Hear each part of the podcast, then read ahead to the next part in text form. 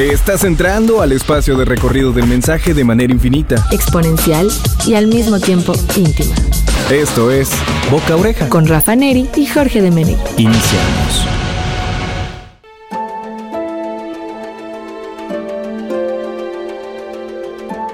Segunda emisión de nuestro programa Boca Oreja, Marketing, Rafa Neri y un servidor Jorge de Menegui. ¿Qué es lo que te impacta, Rafa? Aquí andamos, amigo. Pues lo que me ha impactado esta semana han sido varias cosas, pero ahorita lo vamos a platicar. Les habla Rafa Neri y estamos aquí en la segunda eh, intervención de nuestro podcast Boca Oreja, aquí en Eh, RTV. Recuerda que tenemos eh, las redes sociales, arroba radiomás.rtv, arroba radiomásrtv, todas las plataformas, tanto en TikTok como en Instagram, como en Facebook. Ahí pueden seguir a nuestra casa productora, Así es. que es la radio y la televisión de los veracruzanos. El canal, el famosísimo canal. Y por otro lado, recuerden redes personales, arroba Jorge MB y... Rafa Neri Bravo en todos lados en donde me puedan buscar, ahí estaremos. Perfecto, vamos a darles una pequeña introducción. Tenemos las marcas más valiosas del mundo en este año, algunas curiosidades que tiene cada una, en específico de Microsoft, que vaya que creció este año. ¿eh? También tenemos Una recomendación, bueno, una curiosidad de Coca-Cola que también ha crecido bastante, pero ah, pareciera que solamente venden refrescos y no. Hay por ahí nuevas tendencias en tecnología, en la forma del consumo del producto y vamos a checar eso. el Mundial de Qatar 2022 y cómo va a modificar el ecosistema de ventas, de producción y de marketing. Así que vamos a echarle un ojo a eso. También tenemos algunas recomendaciones Así es. esta semana en cuanto a contenido literario y también contenido en video y en audio. Así es, educativo, más que nada. Perfecto, pues sin más por el momento, empezamos con esto que es boca a oreja. ¿Y a ti qué te impacta? Es momento de construir identidad E interactuar con la audiencia. boca a oreja.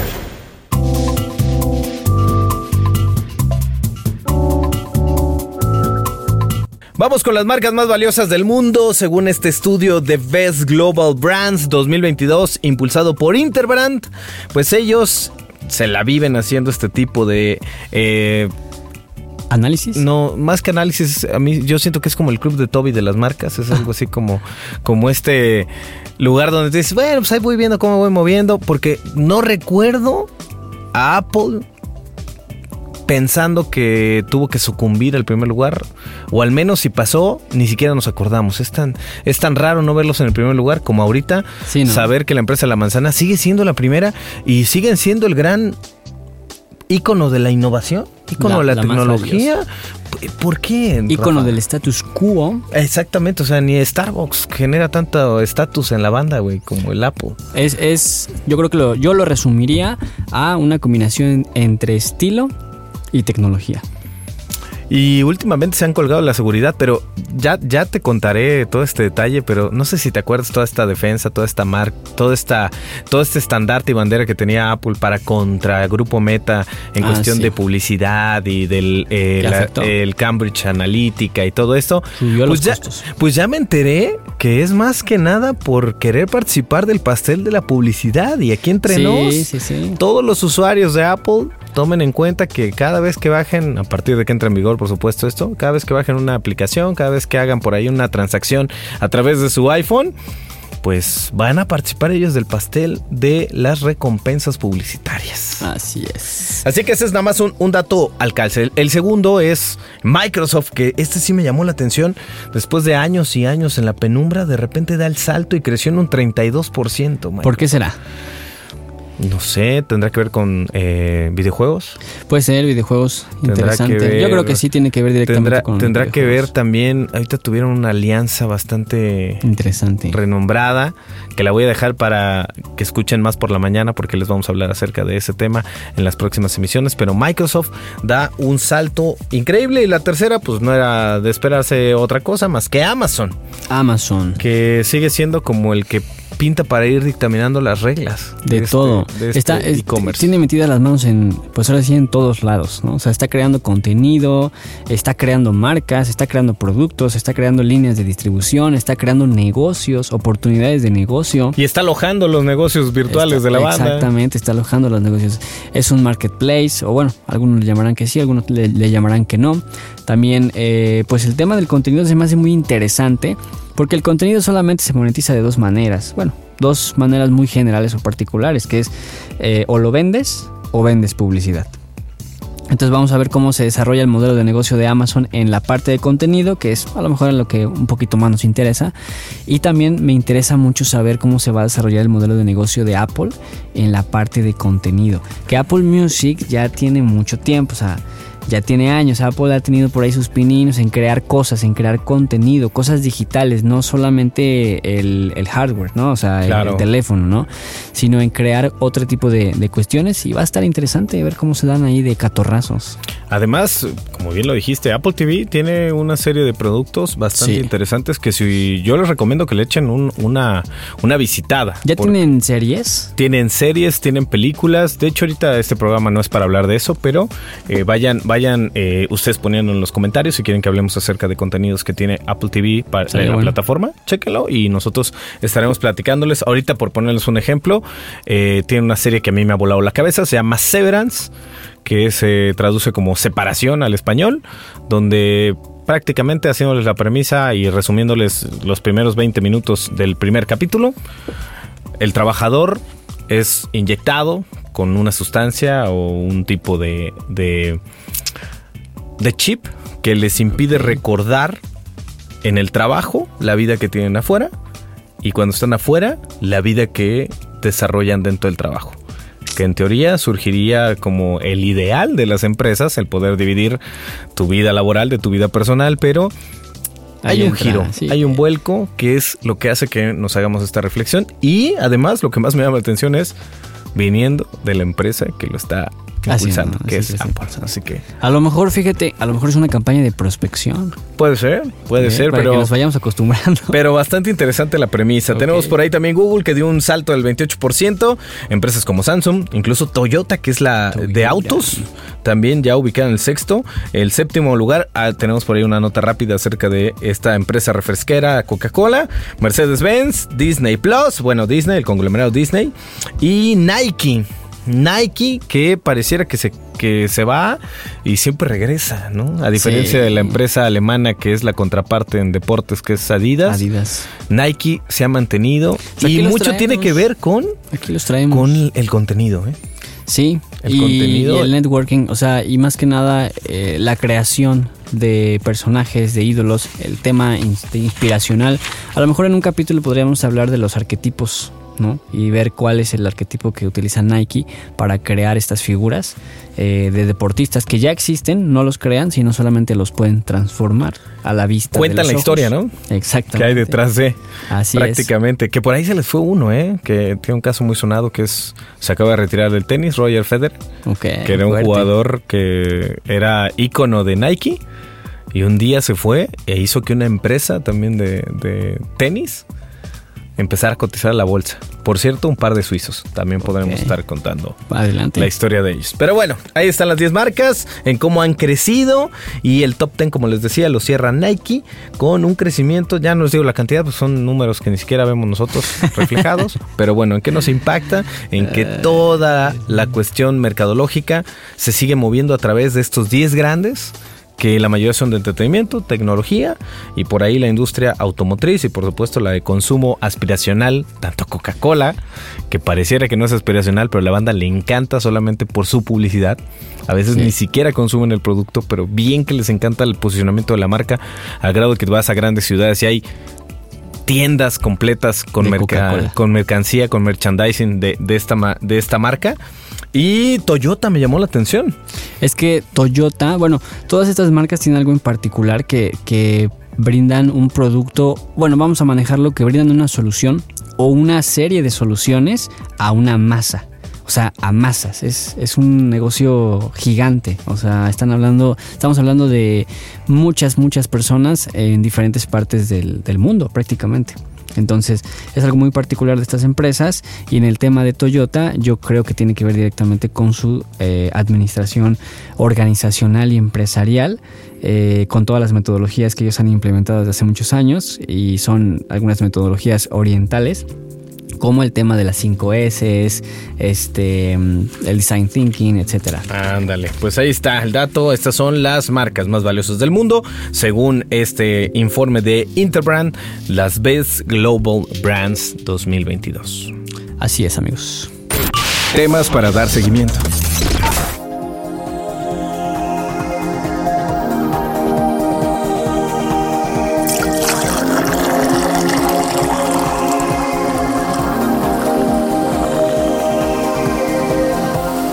Bueno, y para toda la banda que le gusta el agua carbonatada más famosa en colores rojo y blanco, ellos les encanta, ¿sabes qué? Porque son como el niño rico del barrio que Sí. tiene demasiado tiempo libre y puede hacer cosas chingonas, diría el chicharito. Y tiene. Lana. Sí, sí, es por eso es el niño rico del barrio, o sea, como Tiene tiene el ahora sí que el cielo es el límite. Bueno, deja tú, tiene liquidez. Tiene ¿Quién liquidez. sabe? no? Sí, sí. Para poder hacer cosas ahí. El líquido, ¿eh? El líquido. El líquido Oye, del cuéntanos, mundo, ¿cómo es ahora la nueva forma de comprar refresco? Fíjate que hay una, una forma que, que llegó hasta mi hogar de forma muy curiosa.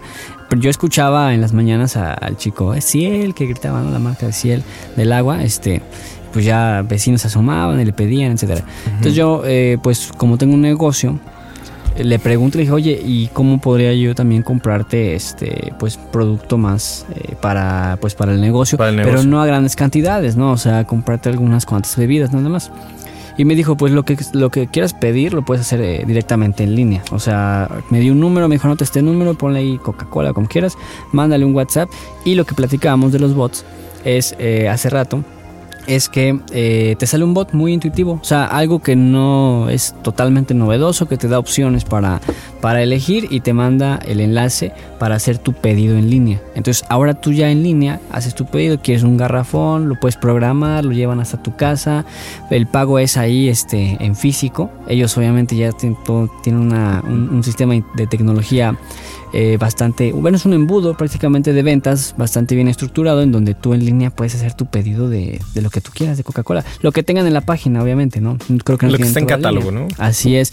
Pero me resultó muy curioso cómo siendo una empresa de refrescos tienen ya ese sistema de que por WhatsApp te contesta el bot, chalala, te manda a la página, haces tu pedido, le pones ahí bien tu ubicación, eh, te da tu total, eh, lo que vas a pagar y a los dos, tres días llega el chavo en el camión de Coca-Cola y baja lo que, lo que tú pediste. Optimizando su ruta, ¿no? Más Sí, que claro. nada. Y trabajando con inteligencia artificial en ese aspecto. Y también con un árbol, lo que platicábamos hace rato, un árbol de decisiones Así es. que hacen eh, simple la comunicación. Porque no hay rodeos, no hay broncas, es, Sí, ¿es un- esto. es un flujo, o- básicamente. Entonces está súper bien para toda la banda que, por ejemplo, en el caso de, de, de Rafa, hay un pequeño comercial de su local, ya al ratito nos dirá de qué, Así pero eh, puede hacerlo ya a, a una, A una escala pues simple. Sí, o sea, sentado en la calle donde tú quieras, pides tus refresquitos a tu domicilio, pides tu paquete de 12 coquitas o lo que sea. Digo, antes tenía que caminar, lo que le ayudaba un poquito, aunque más, aunque sea un poquito la- las Ya ahorita calorías. nada más camino a sacar a los, a los perrijos. A, a los perrijos. Sí, sí, sí, la nueva tendencia, ¿no? De, de, de- de la familia. Pero bueno, pues ahí está la opción. Si quieres eh, adquirir productos de la marca Coca-Cola, ya lo puedes hacer desde la comodidad de tu celular Y lo para llevan. tu local o para tu casa. Así es, lo llevan hasta tu casita.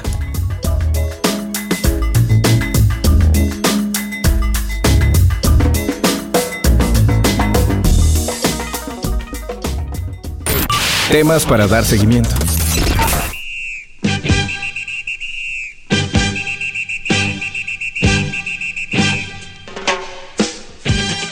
Bueno, ya estamos en época mundialista, Rafa, y tenemos pues este... Fíjate que hubo un, estudio hecho por un hub estratégico llamado Media Brands, que pues nos trajeron este informe de las claves acerca de cómo se comportan las audiencias para los que no entienden eh, este deporte y el, y el porqué de su impacto a nivel global. Además de que, se- de que es un deporte, yo se los digo con conocimiento de causa, sumamente simple comparado con otro tipo de deportes que incluso son hasta más caros o podrían manejarse como estatus o que son individuales. El fútbol es simple, la única regla compleja que podría tener es el fuera de lugar. De ahí en fuera, tú podrías jugar esta disciplina en cualquier lugar y eso lo hace que conecte fácilmente con, con la audiencia porque no representa mayor reto en cuanto al entendimiento del deporte que es, como ya muchos de ustedes lo saben, llevar una pelota dentro de una, un rectángulo que está rodeado por una red y el portero, en este caso, que es la única posición que juega con las manos, evita esta parte y así de simple es este deporte.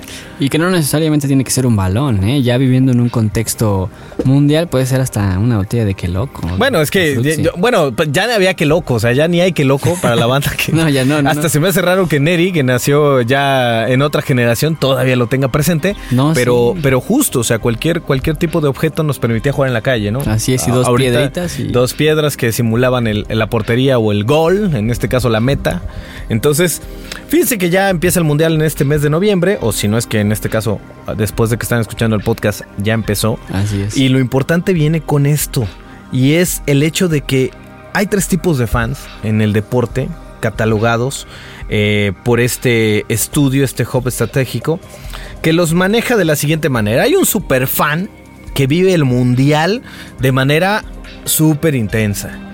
El vato es denso, es pesado, o sea, él se enfoca en toda la, compe- la competición, ve los partidos, ve las repeticiones, ve los resúmenes, ve los análisis, ve todo.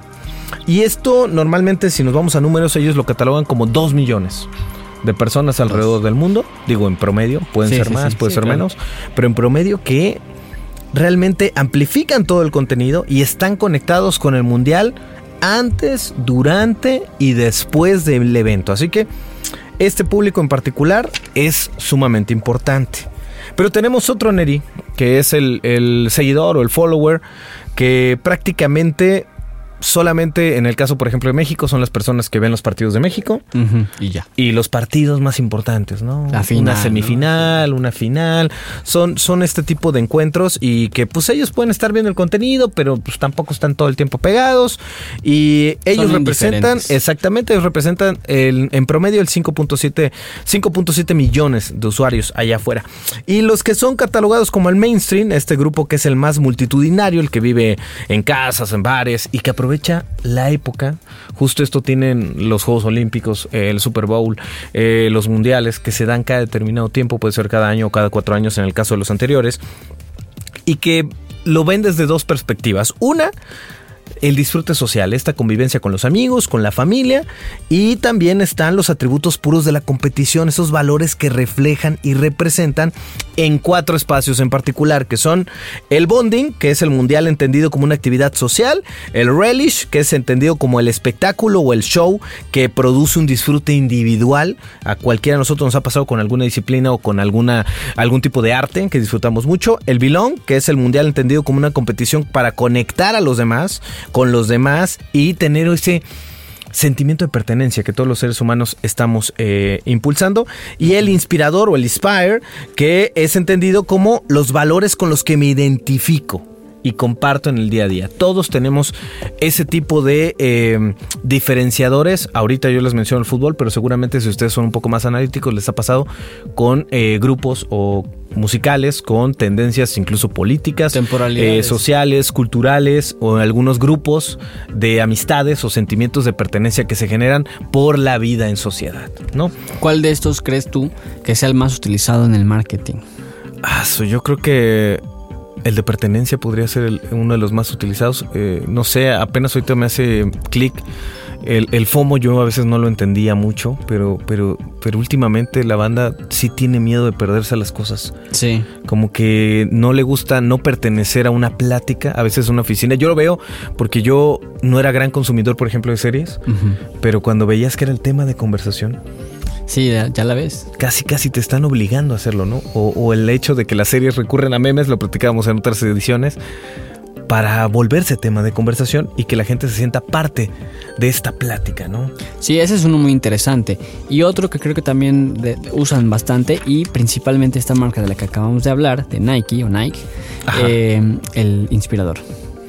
Inspirador. o sea, y además es aspiracional lo que sí, decíamos, ¿no? totalmente. O sea, después del mundial, las, es un, podría ser un gran momento para que las futuras generaciones de futbolistas profesionales traigan inspiración. O sea, algo podrían hacer con ellos para inspirarlos y bueno, ya después a lo mejor venderles algo, ¿no? Pero principalmente inspirarlos a que realmente, o sea, hagan algo productivo en el fútbol, si es que es su pasión, si es que les interesa y les gusta, pues que, que tomen esa, ese ejemplo, por así decirlo, de esos jugadores que llegan a esas, pues esas, eh, esas competiciones, esas competencias. A, a esos niveles, ¿no? A esa la considerada élite. Pero bueno, por otro lado también hay que ser honestos, ¿no? Realmente destacar en el deporte así, pues Es difícil. Se, vuelve una carne, una carnicería al llegar, o sea, Es un sueño. la excepción a la regla valida la regla y es que cuántos realmente llegan y cuántos son los que aspiran a llegar. Entonces, este camino Sí. tiene, tiene dos vías. Hay cuestiones ahí también filosóficas que podríamos pensar que qué complejo es y que puede ser un, un molino de carne humana.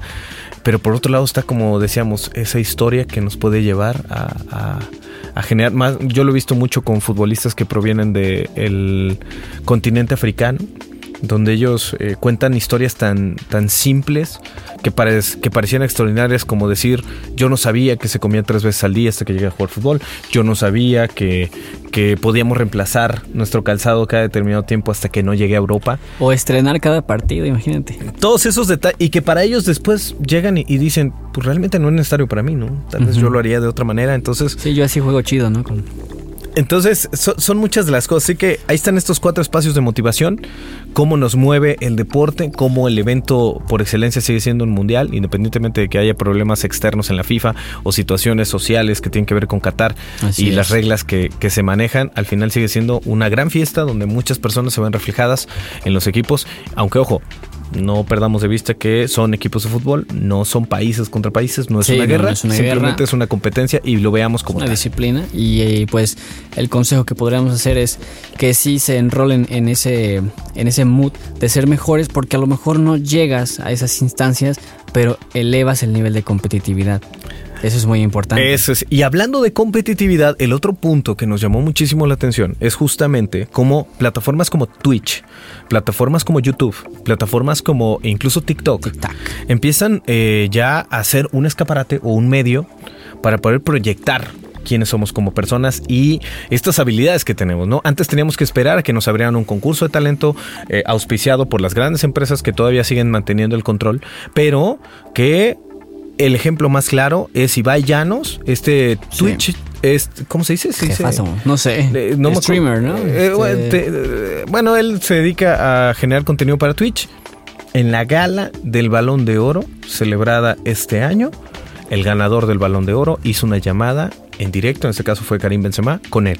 Así ¿Qué nos es. quiere decir esto? Que exclusiva o sea es- Twitch, en eh, este caso esta plataforma, ya cobró tal relevancia que es comparada con la transmisión, incluso logrando también que la ceremonia de la FIFA la transmitan vía YouTube y Sí. vía canales de redes sociales, o sea, el impacto es inmediato y brutal.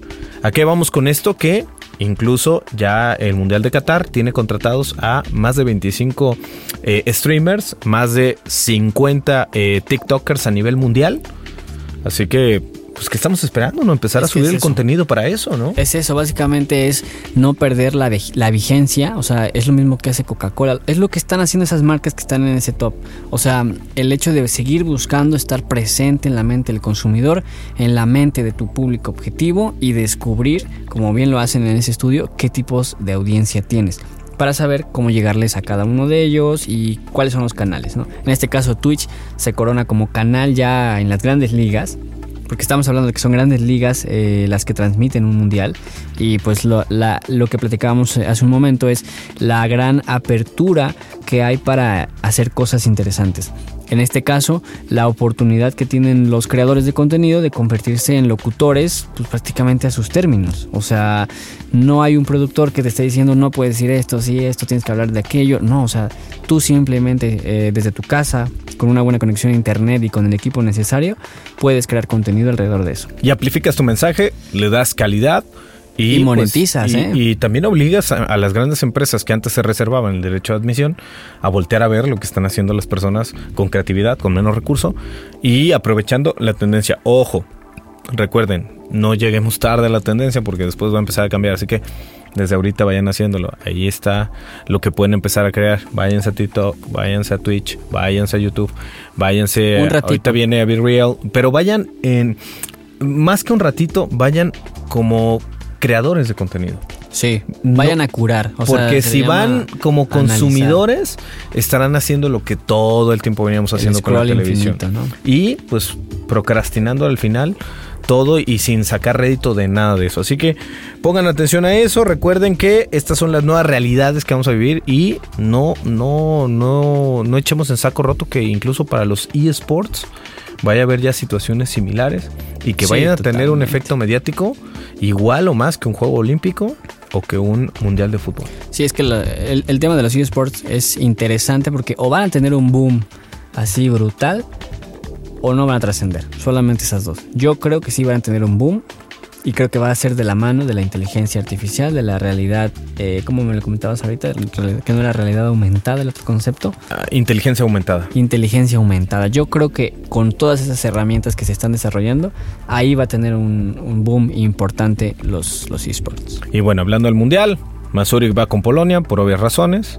Ah, no, No, va no, con no. México. Ah, sí. Está bien, va con México. Va con el, el México. Sí, sí, porque es polaco, pero ya vi que no le gusta mucho su selección. No, no. No. Lewandowski no. Le, le viene y le va. Arriba México. Lewandowski o Latirowski. Disfruta el mundial por plataformas digitales y vamos a ver al final del mundial cómo anduvieron los números porque aquí me huele a que va a ser el primer mundial que tiene más impacto en redes sociales y en, en, Ya están en el ecosistema digital más que listo. en las plataformas tradicionales de Yo creo que comunicación ya y las, entretenimiento. las plataformas digitales yo creo que ya están listas para ese impacto eh, al grado de las televisoras y de estas grandes empresas. Ya están al listas. margen. ¿no? Vamos a ver qué tal. Vámonos.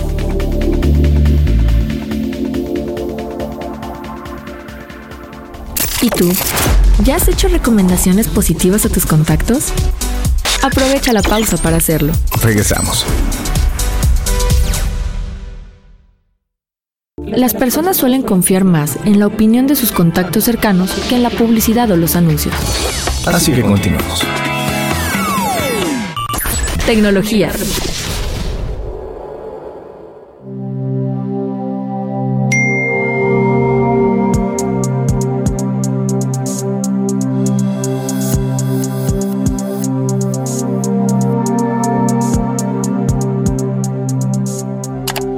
Ya estamos de regreso. Esto es Boca Oreja, el marketing que llega hasta tu plataforma, ya sea de audio, de video, que sea por a través de redes sociales. Estamos contigo y recuerda a ti que te impacta. Pues ya estamos aquí eh, nuevamente con mi amigo Jorge de Menegui, Boca Oreja. Ya vamos cerquita del cierre, pero todavía hay información bastante buena. Recuerden que tenemos tecnología, la tecnología, ay, cómo nos mueve el entorno tecnológico, ¿eh? De verdad, cómo nos, nos saca de contexto a veces, Hasta nos, de quicio. nos saca de quicio, nos mete a las pláticas, nos pone a pelear en- o nos pone a defender. Entonces, en el entorno tecnológico siempre vamos a escuchar cosas como ahorita lo que está de moda, realidad virtual, realidad aumentada o metaverso. Todo esto tiene temas y temas, trending topics, hashtags, en los cuales nosotros nos estamos concentrando. Y por ahí, eh, checando parte del trabajo de el buen Pablo Marcos Ferré, pues él nos estaba explicando acerca de las diferencias entre realidad aumentada, realidad mixta y realidad virtual, y cómo estas tecnologías inmersivas las podemos incorporar a la estrategia de marketing digital, que muchos de ustedes van a decir, pues, ¿qué es lo que puedo hacer? ¿no? Y es justamente lo que estábamos dialogando nosotros. Primero muy importante, ¿qué llamamos realidad virtual? Bueno, es un entorno creado o recreado completamente por computadora. Es decir, como si nos metemos dentro de un videojuego. Todo es virtual. ¿Qué dispositivos tenemos para experimentar estos entornos de realidad virtual? Pues principalmente están estos famosos cascos o estos famosos eh, eh, lentes. El Oculus que tiene Grupo Meta, todo esto es lo que nosotros experimentamos como realidad virtual. Aquí también entraría cuando jugamos con alguna aplicación eh, como Pokémon Go, ¿te acuerdas? Sí, podría ser. ¿Tú qué dices? Pues yo digo que sí, porque Yo ocupas un, sí. un- hardware, ¿no? Ajá, es un dispositivo, ajá, estás ocupando un hardware que a su vez ocupa un software que es eh, por medio de una aplicación y que pues sí utiliza el ambiente, o sea, realmente utiliza la cámara del dispositivo y utiliza el ambiente para generar una figura, ¿no? Digital. Justamente, qué bueno que tocamos este tema, porque eso es realidad aumentada, Rafa. Ok. Y es justamente porque, porque nos dice por aquí el experto, son objetos virtuales en un entorno del mundo real. ¿Cómo lo experimentamos? A través de teléfonos, a través de tabletas y a través de los Google Glasses, que es, tenemos la realidad y gracias a este hardware nosotros experimentamos un cambio en el entorno físico. Eso sería como la realidad aumentada. Entonces, realidad virtual, todo se queda dentro de la computadora o dentro de Del- el software. Ajá. El hardware nos ayuda para la realidad aumentada y después, pues por supuesto, por obvias razones, tendría que ser lo mixto, pues una combinación entre el entorno real con el entorno virtual. La principal diferencia que puede tener, por ejemplo, con las, los lentes estos de realidad eh, aumentada, pasar algo de realidad mixta, es que ellos son capaces de reconocer el entorno que nos rodea y nos permite colocar elementos virtuales que interactúan con el mundo real. Es lo que nos dice este experto. El problema es que eso no lo vemos normalmente allá afuera porque todavía no está bien diseñado. Sí, hay que optimizar como todo, ¿no? Y hay que brindar los recursos, en este caso van a ser los dispositivos para poder llevarlo a cabo y también en el ambiente, o sea, eh, incluso los gobiernos se van a tener que meter en ese asunto para brindar todas estas herramientas para que, por ejemplo, puedas, eh, no sé, imagínate en una parada que haya un dispositivo con que, que pueda tener una aplicación o algo para que sepas cómo va a ser a lo mejor el autobús por dentro, elijas el lugar, no Eliges sé, el lugar. algo por el estilo. Un recorrido también por un museo, que Ah, eso ya se hace. Puede ser también eh, un recorrido por la ciudad, una guía turística eh, virtual. como lo hace Waze también de alguna forma no tan no tan realidad aumentada yo creo que ahí se quedaría como realidad virtual si así este, lo podemos catalogar eh, Waze tiene algo interesante que, que, que casi aquí bueno yo no sé si tú lo ocupas yo lo ocupé un tiempo pero en Jalapa lo dejé de ocupar porque tampoco hay mucha gente que lo que lo Sí, use no, no, no, no. Pero en Ciudad de México, en Ciudad, eh, bueno, en Puebla, en ciudades grandes donde sí se ocupa más, se me hizo muy curioso cómo también ellos tienen un modelo de negocio de publicidad Exacto. por medio de eh, las, las ubicaciones. O sea, tú vas en el, en el mapa de Waze y vas viendo ahí publicidad. ¿no? O sea, aquí hay una farmacia X, aquí hay una, este, no sé, una marisquería. Sí, te ¿no? dice, O sea, aquí hay farmacia Guadalajara y aquí adelante está marisquería. Los, Y tú puedes pagar. O sea, eso se me hizo muy interesante y ya llevándolo, y a lo mejor es una idea de ya lleva negocio. rato eso, ¿eh? Sí, y a lo mejor es una idea de negocio que voy a este que voy a, a brindarle a todos ustedes, pero imagínate ya cuando realmente los carros y lo que platicábamos, el ecosistema tiene que estar construido y diseñado para eso, pero ya cuando realmente los carros puedan ser manejados de forma autónoma, la gran mayoría de ellos en donde pues tú vas a pasar por las calles y en lugar de que veas un anuncio 100% físico en el en el pues ¿cómo, se- en el cómo se llama el cristal del carro En el tablero, en, en el, el parabrisas, parabrisas. eh, vayas viendo publicidad de los lugares en los que estás pasando. De hecho, creo que hacia allá va el, el- el futuro, ¿no? De, de esta, de la Puede publicidad. ser, porque- O incluso la- lo que decíamos, la conversación, la publicidad. Tú vas a estar pasando en un plano físico y las notificaciones te van a ir llegando a tu teléfono en ese momento cuando vas a Puede ser. trasladándote, ¿no? Sí, oye, ey, estás a una cuadra de un chilis, ¿no? Por ejemplo, o sea, y la realidad es que ya lo hacen, o sea, hay taxis, principalmente en Estados Unidos, en ciudades como Nueva York, en donde ya traen su pantalla de publicidad. Pero que a eso le agreguemos realidad aumentada o algo por ahí curiosón, yo creo que no tardaría mucho en pasar. Y además yo, creo que el, el desacierto que ha tenido Facebook y Grupo Meta en general con lo de la parte del metaverso es justamente que el hardware siga siendo demasiado caro Sí. y las empresas estén aprovechando eh, ahorita traer tu teléfono, tu dispositivo móvil, que no tengas que comprar otra cosa extra, te invita a que vivas la experiencia más rápido. Sí, una aplicación. Y, y, y sin broncas, ¿no? Y es justamente lo que decía Pablo, ¿no? No centrarnos en un único dispositivo, sino que tratemos de buscar el dispositivo más ac- accesible para el mercado. No queramos hacer negocio con la compra del hardware, mejor tener clientes cautivos, una comunidad que ya funciona y posterior a eso quiere invertir en productos exclusivos de la marca. Otro puede ser cuidar mucho el confort del usuario, algunas aplicaciones que pues si no están bien diseñadas pues pueden causar mareo o náuseas, así que es muy importante que como le hacían los anteriores publicistas que querían vender algún producto y, y probaban ese producto, pues tú también lo hagas, ¿no? Sí, Te comportes como un usuario. También es importante que las interacciones que diseñemos sean una experiencia senso- sensorial natural, porque creo yo que últimamente se ha vuelto más de pose. Cambiamos eh, el momento por la foto o el, el recuerdo más por la imagen y estos detalles van en detrimento de lo que sería una experiencia de usuario verdadera. Y trabajar muy bien el sonido que es mucho de lo que yo he batallado también con la parte de audio es que uno de los principales retos de la realidad virtual es que se requiere sonido esférico o binaural y en este momento va a salir Mazuri a, a corregirnos porque él es un geek del sonido pero tiene que permitirnos identificar de dónde vienen los sonidos como en la vida real. Y el problema es que luego nos centramos tanto en la imagen y se nos olvida que realmente el sonido es lo que nos da la atmósfera para construir una situación en particular. Y les pongo el ejemplo más burdo que hay, que es vean una película de terror sin audio. Difícilmente les va a dar terror una situación como esa. Lo mismo pasa en la vida misma. Si no tiene esa atmósfera sensorial, pues realmente vamos a pensar que es algo construido y no es algo que podría ser de la vida real. Y por último, la latencia, que es el tiempo entre movimientos de un objeto, en este caso el objeto que estamos rastreando o que estamos traqueando, y su movimiento correspondiente en nuestra aplicación. Hay que trabajar mucho en eso, dependemos también de conectividad, dependemos mucho también de desarrollo de software, pero es importante que chequen estos cinco consejos para cuando ustedes vayan a incursionar en la parte de realidad aumentada y realidad virtual o mixta, empiecen a llevarlo a cabo dentro de sus entornos.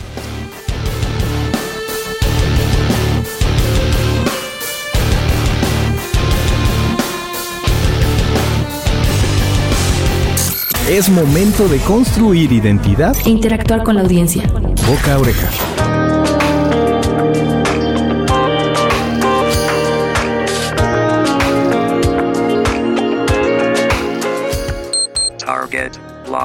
Bueno, y de hecho tú traías eh, una tendencia que se está dando con el puesto que en este caso ostenta Pablo, ¿no? Así es, Pablo eh, es un product manager y lo bueno, lo que les queríamos platicar un poquito más sobre este tema es la tendencia de ese tipo de puestos. Es muy curioso cómo en la tecnología o en la industria de la tecnología pensaríamos que solo están buscando ingenieros.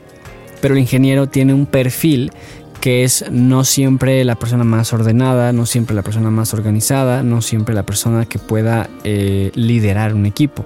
Entonces necesitas a alguien que también sepa de tecnología, que también sepa de ingeniería, pero que tenga estas capacidades, estas habilidades blandas para poder ser un líder de un equipo de tecnología, porque estás hablando de, de que son personas que saben demasiado y que a veces saben tanto que no saben cómo aplicarlo en una línea cronológica de actividades. Entonces, em, pues ya adelantándonos un poquito las recomendaciones, sería que ustedes empiecen, si les interesa este tema de la tecnología y a lo mejor se preocupan porque, bueno, yo no soy tan bueno para los números o la ingeniería no se me da.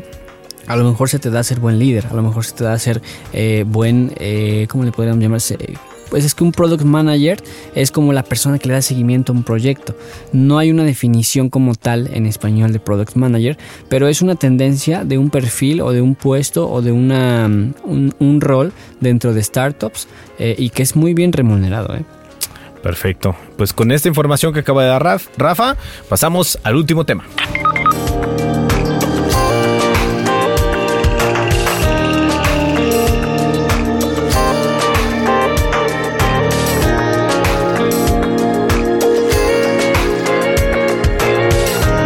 Recomendaciones de marketing en entretenimiento.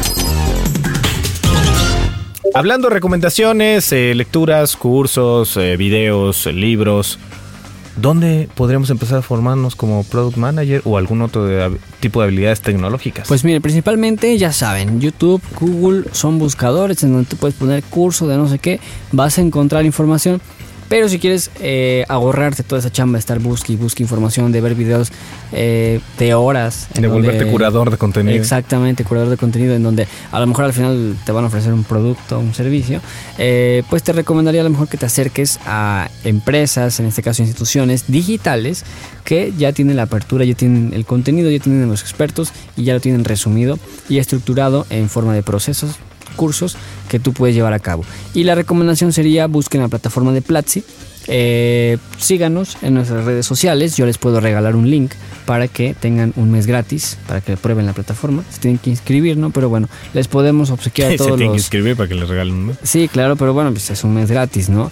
Eh, a todos nuestros, eh, nuestra querida audiencia de Radio Televisión de Veracruz, que nos mande un mensaje en nuestras redes sociales y que nos diga, oye, yo quiero un mes gratis de de Platzi y para que les mandemos el, link de afiliado y ellos se puedan pues obtener ese mes gratis. Y hay mucha información en esa, en esa página, en esa escuela en línea de marketing, de ingeniería, de finanzas, de productos, de diseño, de fotografía, de video eh, y de muchas otras cosas más. De habilidades blandas, eh, de inglés.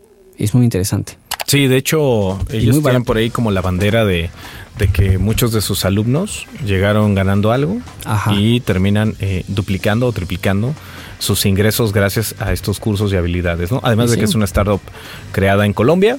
Así eh, es, latinoamericana. que ha Latinoamericana, así mucho, que O sea, ha dado mucho de qué hablar en Silicon Valley esa, esa startup. Eh, ha levantado inversión de fondos de Y Combinator, eh, fondos de, de inversión bastante top en, en Estados Unidos. Entonces, pues, por algo están allá, ¿no? No creo que sean personas jugándole ahí al, al emprendedor. Y pues, la verdad es que yo sí he aprendido bastante de esa plataforma. Entre las recomendaciones que la chequen, tienen también cursos gratuitos, pueden buscarlos en YouTube. No necesariamente tienen que, que pagar, pero bueno, si quieren y información. charlas muy interesantes, las. Platzi Lives que suben. Así Digo, es. si ustedes se inscriben, las tendrían en tiempo real. Ya los que no, pues ven una parte YouTube. diferida en YouTube, ¿no? Así que Así échenle es. un ojo. Es una buena eh, forma de educarse. Es verdadera educación en línea. No solamente prender la cámara y tener clases de Zoom. Así es. Ahí la plataforma de Platzi. Por otro lado, si les gusta un poco la lectura, ¿Qué nos nos topamos por este, con este contenido que se llama Antifrágil de Nassim Taleb. Por ahí del 2016 salió este libro, ya tiene algo de tiempo. Pero llama fuertemente la atención por, un, con- por un- una pregunta, incluso que yo les voy a lanzar a ustedes al aire, incluso también a ellos. ¿Cuál sería lo contrario de la palabra frágil, mi querido Rafa? Duro. Masuri, tú también puedes opinar. Duro. Uno piensa robusto, ¿no? robusto, piensa frágil. inquebrantable, Así duro. es. Y justamente lo que nos maneja el autor es que lo contrario de frágil, que sería algo que es endeble o sumamente, eh, ¿cómo se puede decir? ¿Delicado? Para no, para- sí, es delicado, pero había otra palabra en particular que, este, que era sinónimo de, de frágil, pero justamente él decía que es como una diferencia entre positivo y negativo. Eh, en el- el ser frágil lo contrario tendría que ser antifrágil, que es que a pesar de la, de la situación compleja a la que se expone, crece a un orden mayor, como esta orden del caos y la entropía. Esto es, no me rompo, lo contrario es, al contrario, me vuelvo más fuerte después de haber vivido esta experiencia y es justamente buscar el lado opuesto a lo frágil a través de el desorden, la incertidumbre, la aventura, el riesgo, el estrés. Este libro se volvió muy famoso para la cuestión de inversión Mm. y la cuestión también de entendimiento filosófico de algunas corrientes que hay allá afuera. No les voy a dar tanto spoiler, solamente él nos explica que es una relación relativa a una situación dada. Por ejemplo, un boxeador puede ser muy fuerte, muy robusto, sano en lo que se refiere a una condición física, pero también puede mejorar de un combate a otro. Lo que no me mata me fortalece y esto hace que nosotros podríamos tener o haber tenido algunas cualidades opuestas de pasar de ser frágiles a ser fuertes o incluso volvernos todo lo contrario a lo que éramos de niños. Y es justamente este concepto el objetivo final de este libro. Dice es descubrir aquellas reglas que nos permitan pasar de lo frágil a lo antifrágil. Pero lo importante es reducir la fragilidad y tratar de controlar la antifragilidad de lo que vivimos hoy en día. Así que esta es la recomendación que tenemos. Es un libro, no es corto, sí son algunas eh, 600 páginas, pero pues da, da pie a que nosotros podamos eh, leerlo con paciencia y también irlo aplicando tanto en la parte de inversiones como en la, en la parte de formación o incluso también en irte midiendo cómo eres hoy y cómo vas a ser dentro de un par de años. En nuestra fragilidad lectora, ¿no? Eh, na- nada más lectora y también desde otros rubros.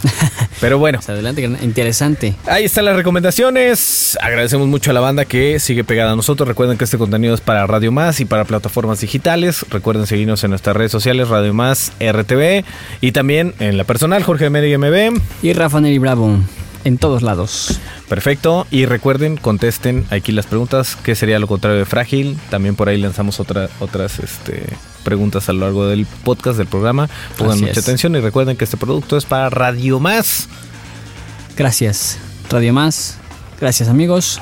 Y nos estamos viendo y escuchando pronto. Adiós. A ti que te impacta. Adiós.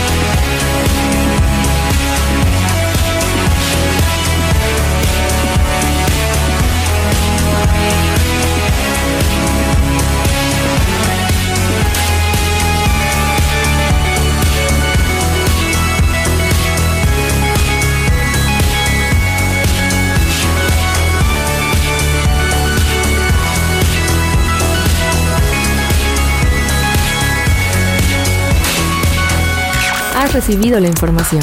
Es momento de iniciar su propagación y entrar a la acción. Nos escuchamos la próxima.